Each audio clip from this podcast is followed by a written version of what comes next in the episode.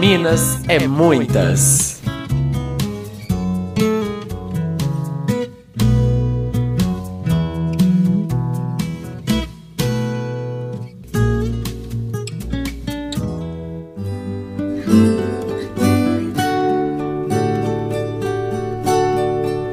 Olá, turma! João Simoncini voltando aqui com Minas é Muitas, o segundo episódio do programa de hoje. Nós vamos dar continuidade à ocupação, formação e expansão do território mineiro. E nesse processo nós vamos falar um pouquinho de cultura alimentar em Minas. No último episódio nosso, ou no nosso primeiro episódio, nós traçamos um panorama histórico e econômico, né, da formação do território, daquilo que vai vir a chamar Minas Gerais.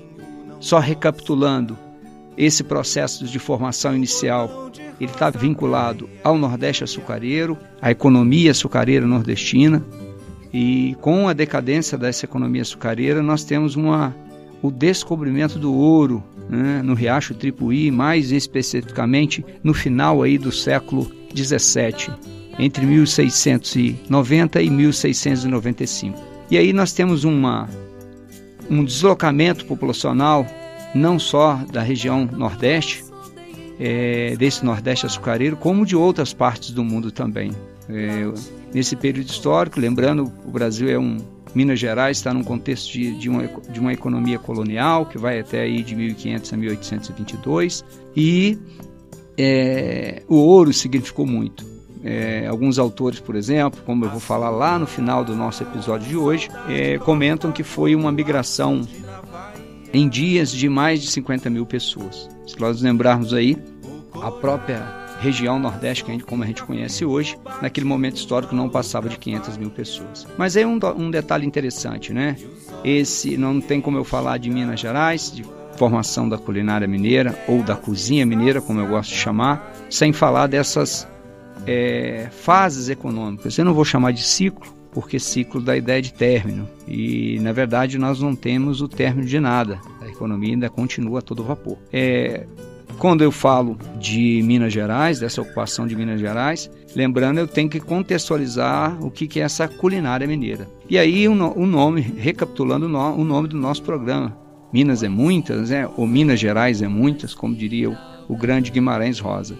É, inicialmente, é, o, todo o transporte para a região mineradora. E lembrando essa região mineradora ela compreende é, Vila Rica, que hoje a gente conhece como Ouro Preto, e Mariana. Com esse descobrimento, ou com, essa, com esse deslocamento populacional, com atendimento aí de, de é, alimentos, vai surgir aí um, uma modalidade de transporte, que é os tropeiros, e vão surgir aí os caminhos. Inicialmente o caminho velho, né, que sai de Paraty é, e até chegar à região mineradora, lembrando que esse caminho velho é o primeiro caminho que faz parte da Estrada Real. Ele demorava mais ou menos aí de dois a três meses, mais especificamente três meses para chegar à região mineradora. É, levava-se levava-se de tudo, né? É, por exemplo, azeite português, é, o próprio bacalhau é, e outros alimentos, né?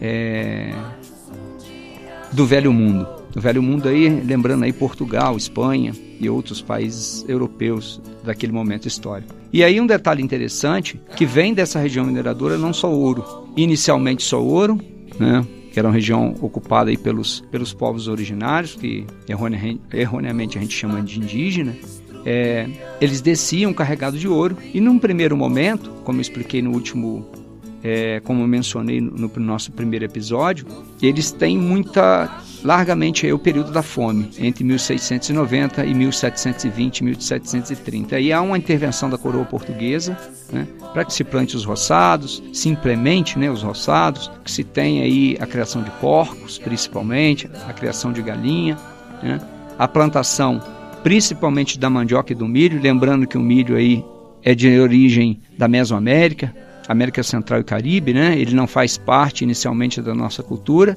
ele vai ser incorporado, mas a mandioca é, já havia, já, já era cultivada, né? Por indígenas de outras regiões, ou até mesmo da região mineradora. Aí um detalhe interessante que nesse processo de ocupação, eu menciono, mencionei, né, é, no episódio passado, a, a, uma citação do Gabeira, né, que nós não temos nem nunca tivemos mar, e sempre nos faltou um pouco de sal. As tropas de burros levavam dois meses tra para transportá-la à nossa mesa. Que onça assim tinha muita. Essa é uma frase do Gabeira falando literalmente desse, desse caminho velho, né, desses meses que se demorava para chegar na região mineradora. E a questão de onça assim tem muito é a questão da própria da própria fauna, né? Lembrando aí que boa parte dessa região é Mata Atlântica. E aí, o que, que a gente pode sinalizar nesse, na nossa fala de hoje, na nossa conversa de hoje? Que nesse processo inicial era um período de muita fome, lógico, fome para quem chega. Lembrarmos que há um deslocamento não só de pessoas, mas também de capital e de também mão de obra escrava. Nós estamos falando aí de 1730, né? de 1690, na verdade, inicialmente, e aí isso vai intensificar parte daquela mão de obra que era utilizada escrava, logicamente, que era utilizada na, no Nordeste açucareiro, ele vai ser deslocado. Não somente a mão de obra escrava, também como, como alguns proprietários de terra, como também é, a questão do açúcar e da própria produção de açúcar e a própria, junto com, essa, com esses engenhos de açúcar, vem a produção de cachaça, vem a produção de açúcar mascavo, vem a produção de melado, vem também a produção de rapadura. Aí a gente consegue entender que Minas Gerais é um grande produtor de cachaça hoje por esse movimento histórico, né? Nós estamos falando aí desse final do século XVII, meados do século XVIII. E aí, aquele, aquela região que era teoricamente pobre em alimentos, né? Que se tinha muita fome, dessa fome, inclusive, tem uma, um conflito bem específico, que é a Guerra dos Emboabas, que é a, a expulsão dos paulistas que queriam monopólio né, sobre a extração do ouro.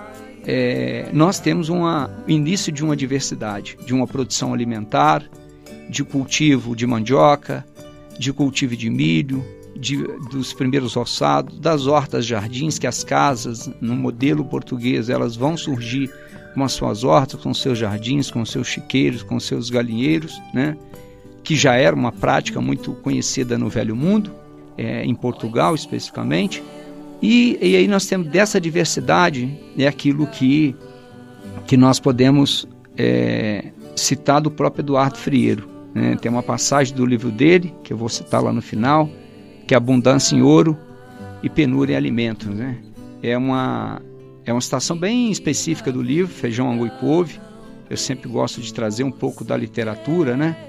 É, e aí ele até comenta no capítulo 1 também do livro, vou ler uma, uma pequena passagem aqui para vocês, é, bem interessante, que ele fala, nos primórdios do povoamento de Minas, fartura de ouro e penura de alimento. O bicho da taquara, que era um bicho que dava em pau podre, e que eles comiam que tinham gosto de carne de porco fome de gêneros e preços altos, a mandioca e o milho, o gado bovino, a quem aproveitou o ouro. Na verdade, o quem aproveitou o ouro, a gente pode lembrar daquele velho ditado que muito citado, né, que Portugal e Espanha tinha vaca, mas quem bebia o leite era a Inglaterra. E dessa penúria de abundância em ouro e penúria de alimento, lógico, o ouro vai haver um esgotamento já em a partir de 1750, em 1780 já há um esgotamento das minas, né? Mas há uma diversidade de alimentos. E isso que eu quero frisar com vocês. E aí, o que, que, o que, que vem com esses alimentos e quais são esses ingredientes inicialmente típicos? Nós temos, né?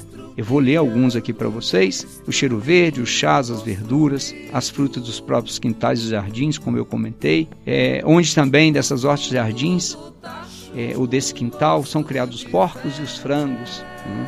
E a gente pode citar vários pratos, né? Como, por exemplo, eu gosto muito de lembrar do prato frango com quiabo, que é o que eu, que eu mais gosto, que o meu pai mais gostava, o senhor José, né? José Simoncini, e também o senhor Juscelino Kubitschek, um dos ex-presidentes do nosso país, era um dos pratos que ele mais, que mais, mais ele gostava, né? Dentro da culinária mineira. E lembrando que o frango é de origem portuguesa e o quiabo é de origem africana.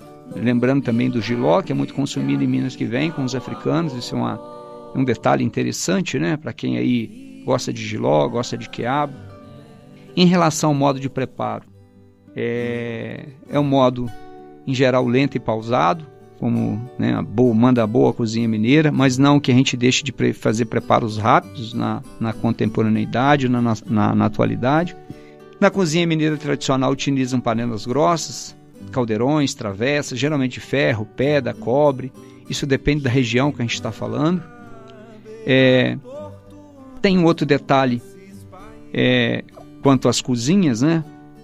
Eu sempre cito o café, mas o café a partir do século XIX, é, a partir de 1800 e mais especificamente a partir de 1830 em Minas Gerais.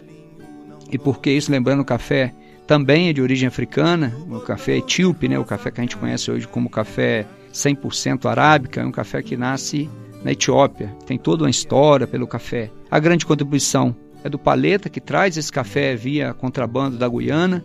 E aí é importante citar o café, que hoje o café é muito tradicional, o café, a cerveja, mas não era. Né? E como também são incorporados outros alimentos na nossa cultura, na cultura alimentar mineira, ou na cozinha, mais especificamente na cozinha mineira. A base dessa cozinha mineira, inicialmente alho, cebola, também de base portuguesa, né? É, não esquecendo aí dos ingredientes frescos e oriundos do, dos quintais das hortas e dos quintais. Em relação às carnes em si, a carne, como eu já devo ter mencionado, se eu não mencionei, eu menciono de novo, a carne de porco é a que se mais utiliza. Se aproveita tudo, né? A gente se diz que do porco não só se desperdiça é, as fezes, porque a tripa a gente lava, fazia chouriço, o chouriço era feito com sangue, eu me lembro né, das, das minhas memórias, o meu pai fazendo chouriço, das minhas memórias também me lembro do povo canastreiro, mais especificamente da região de Medeiros, né, da microrregião da Canastra, do município de Medeiros, onde eles, é, me lembro de uma senhora de 80 e poucos anos, mãe do, do produtor Geraldinho, ela sapecando um porco, né? E dali ela, depois de sapecar esse porco, ela fazendo chouriço, lembro, lembro também de, desse chouriço não, não encher tanto essa linguiça, essa tripa, né? Onde se faz também linguiça, não somente chouriço, é, o chouriço, das dos, dos, elementos né, desse aproveitamento, se aproveita o sangue e a tripa. É, aí vem os cortes, né? A costelinha, o suan, o pernil, né? a paleta, como a gente conhece na atualidade, o famoso filé suíno, que é um dos melhores filés de, de, de proteína né, animal. Não podemos esquecer aí é, do frango em si, do frango ou da, da galinha, né? Que vai aí desde a, do frango a molho pardo. É, até no, nas canjas, né? A questão do, do, gado, que não era tão, era utilizado mais para tração animal, ele não era tão aproveitado né, nas gerais para utilização na alimentação. O que se usava era os, o, o, o, é, o produto gerado, os alimentos gerados, o insumo gerado, por exemplo, por esses animais, que era o leite, por exemplo, e desse leite se fazia tudo, se fazia manteiga, se fazia o queijo, e aí a gente pode brincar um pouquinho, que vai ser tema, né, é, de um outro episódio nosso, que é queijo, queijo Minas, queijo Minas artesanal, produzido com leite cru, que é um outro tema, não é o tema de hoje, mas eu não posso deixar também de falar que dessa, dessa é, bovinocultura, ou dessa criação de animal, eu não posso utilizar o termo aqui bovinocultura porque ainda não havia uma criação de animais para gado de corte ou gado de leite. O gado era utilizado para tração animal, né, para as tarefas do, do engenho, da própria propriedade, dos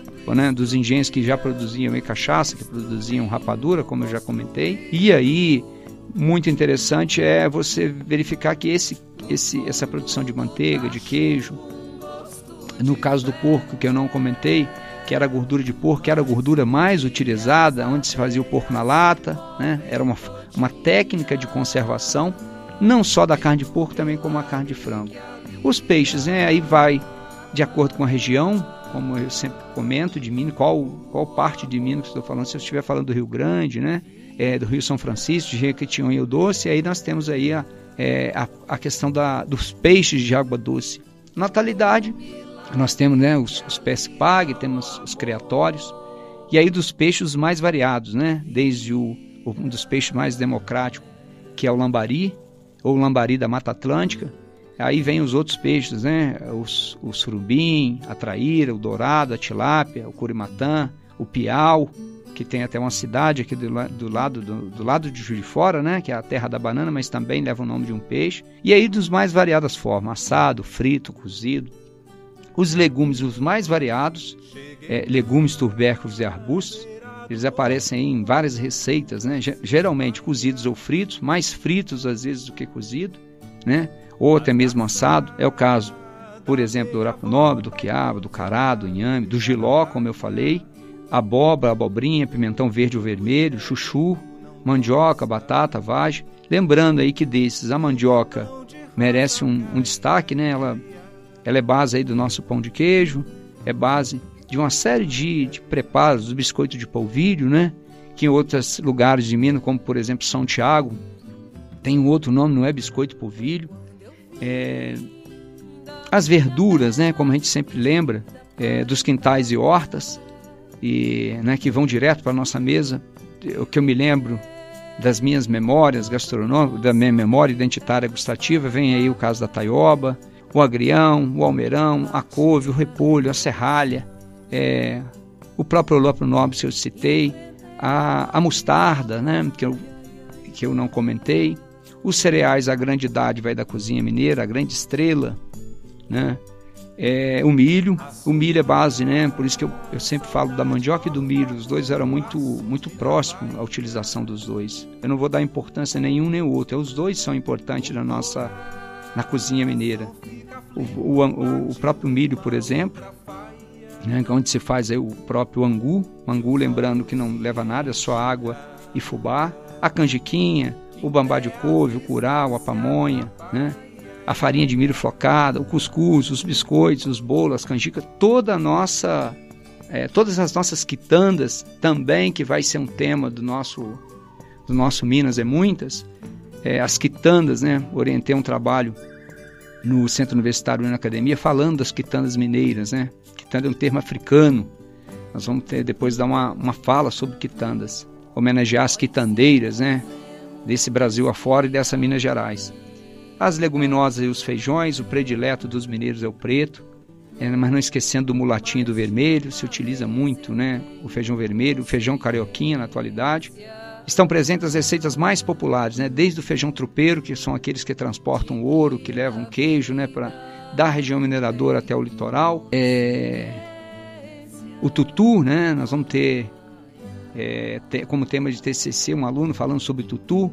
E aí nós temos o tutu aí utilizando a mandioca para se dar o ponto. E, por exemplo, meu pai, José Sfoncini, ele usava é, é, fubá para dar ponto. Eu, eu utilizo até fubá suado, né? Que é um outro preparo com milho. Né? Você faz a, a queima do... A, o refogado desse desse milho, vai se refogando esse milho com, com um pouquinho de gordura de porco, depois até ele virar uma farofa. Depois que ele vira uma farofa, você coloca ele no feijão e bate, né? Nesse vai ser um tutu aí a moda italiana, ou o que eu chamo aí de uma cozinha italo-mineira. Depois vem os temperos, né? Que vai dos mais utilizados, a cebola, o alho, a salsinha, o louro, né? O coentro, parte de Minas, lembrando, por exemplo, o norte de Minas se utiliza muito coentro por influência do próprio Nordeste, deste Nordeste que nós citamos, que é o Nordeste açucareiro, né? O Nordeste da carne de sol é a parte de Minas onde se come carne de sol. Ou, erroneamente a gente chama de carne de sol, que na verdade é carne serenada, o conceito correto, é o termo correto. A pimenta malagueta, a pimenta dedo de moça, a pimenta biquim. Aí entra uma, um, um colorífero, né, que é de base indígena, que é o urucum. Tem um livro né, bem específico da UFV falando sobre o urucum é, o açafrão da terra, que a gente chama de cúrcuma, o limão, os mais variados, né? Hoje a gente utiliza muito o limão Tahiti, mas você tem o limão galego, que é um pequenininho, né? Casquinha fininha, o limão cravo, né? Que alguns chamam de limão capeta, limão rosa, é, o próprio limão doce. Todos lembrando são limões de enxertia, não são limões. O único limão que é limão de verdade é o limão é, siciliano. Lembrando, né? Para quem for, tem um livro né? Da chama-se Limão, eu não lembro o nome agora da autora ou do autor, mas lembrando os mais tradicionais, o alho, a cebola e a pimenta do reino. As frutas aí dos, das mais variadas aí do figo, a laranja, a banana da terra, o abacaxi, a jabuticaba, a carambola, né? A cidra, a manga, a goiaba, que é de base indígena. Lembrando que jabuticaba tem muita fruta a pitanga, né, que eu esqueci de mencionar. Dessas frutas são feitos os mais variados doces, geleias, é, molhos. É, e aí, nesse, nesse, nesse argumento, seguindo aqui a perspectiva de diversidade em Minas, eu posso citar que cada região de Minas tem-se uma, uma influência. Né? No norte de Minas, nós temos a influência da região Nordeste, mais especificamente do estado da Bahia. No oeste de Minas, nós temos muita influência do Goiás, que, na verdade, onde é o Triângulo Mineiro hoje, que historicamente antes do século XIX chamava Sertão da Farinha Podre, mas por uma por uma reestruturação econômica, por uma eh, mudança de nomenclatura, eles acharam melhor chamar de Triângulo Mineiro e não Sertão da Farinha Podre.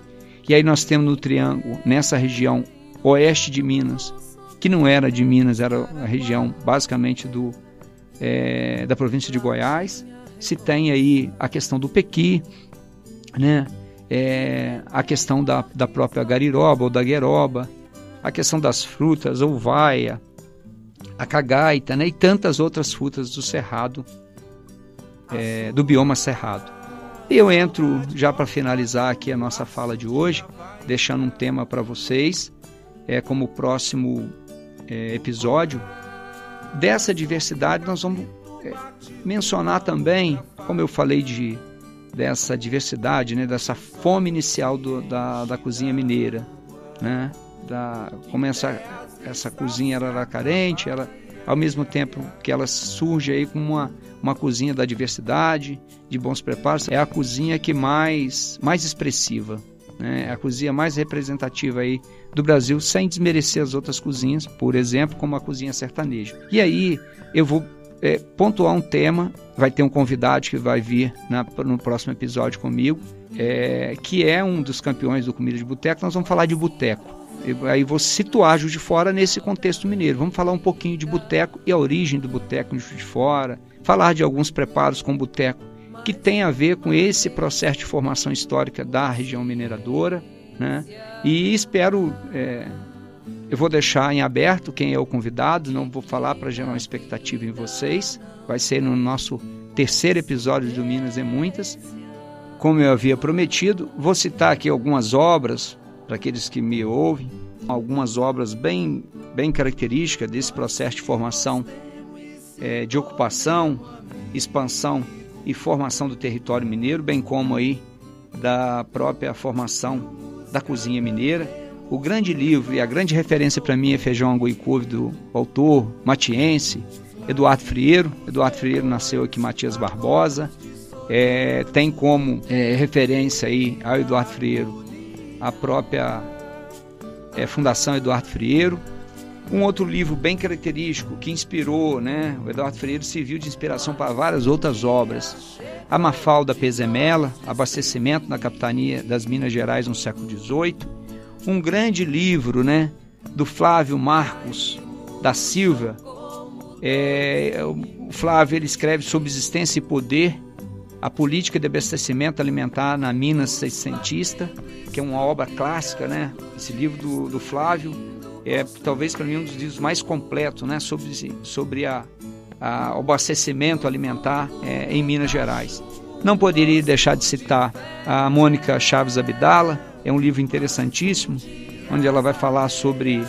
É, o título do livro é Receitas de Mineridade, a, a, cozinha e a construção da imagem do mineiro. Ela vai traçar um pouco algumas críticas né, sobre a, o uso é, da cozinha, né, o uso da cordialidade mineira, o uso dessa hospitalidade mineira pelos políticos, é uma obra bem interessante. Não poderia deixar de citar um livro da Valquíria Ferreira da Silva, Cachaça Mineira, a produção e consumo de aguardente no século XVIII. Lembrando aí que cachaça, nós vamos ter um episódio só de cachaça e aguardente. Cachaça é de 38 a 48 graus e aguardente é de 38 a 54, por isso que a gente sempre fala, né? Que é, toda cachaça é um aguardente, mas nem toda aguardente é uma cachaça. Tem outras obras que eu utilizo também, é, uma obra clássica, Laura de Melo e Souza, Os Desclassificados do Ouro, A Pobreza Mineira no século XVIII. A gente não pode deixar de falar daqueles que construíram né, é, a cultura mineira ou que fizeram parte, né, mesmo que é, invisíveis, fizeram parte dessa história. Enorme conflito, aspectos da história das Minas no século XVIII, também né, da Laura de Melo e Souza, uma obra clássica, e uma obra de uma historiadora, se não me falha a memória, daqui da UFJF, da Universidade Federal de Fora, onde me formei, é, da Carla Maria Carvalho de Almeida, Ricos e Pobres em Minas Gerais, Produção e Hierarquização Social no Mundo Colonial de 1750 e 1822. Esses são algumas das obras, dentre tantas, né? É, tem algumas obras que ainda estão lá no prelo para ler. É, tem um artigo que eu escrevo sobre a. Acho que é um artigo mais para quem é, tiver interesse. Isso eu posso disponibilizar, não há problema algum. É, a formação da gastronomia e a mercantilização da província de Minas na ocupação do território no início dos anos 700. Na verdade, sou eu, um outro grande historiador que é o Lincoln Gonçalves Rodrigues, a Solange de Paulo Redondo, que é uma, uma amiga que mora em Buenos Aires, uma argentina. Essas são algumas das referências que a gente pode utilizar para entender como que formou não somente a nossa cultura, né, a nossa cultura de uma forma geral, mas também a nossa cultura alimentar, e acho que é um pouco isso. Essas são algumas das referências que eu queria passar para vocês.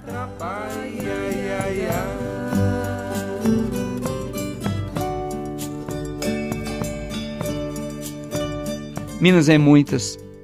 Tem como produção e apresentação eu, João Simoncini, é, conhecido aí como João do José. Operação técnica e edição do Ezio Rosa.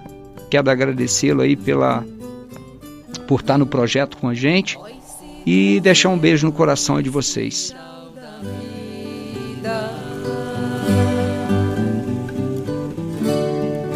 Mais de uma vez eu tenho consciência.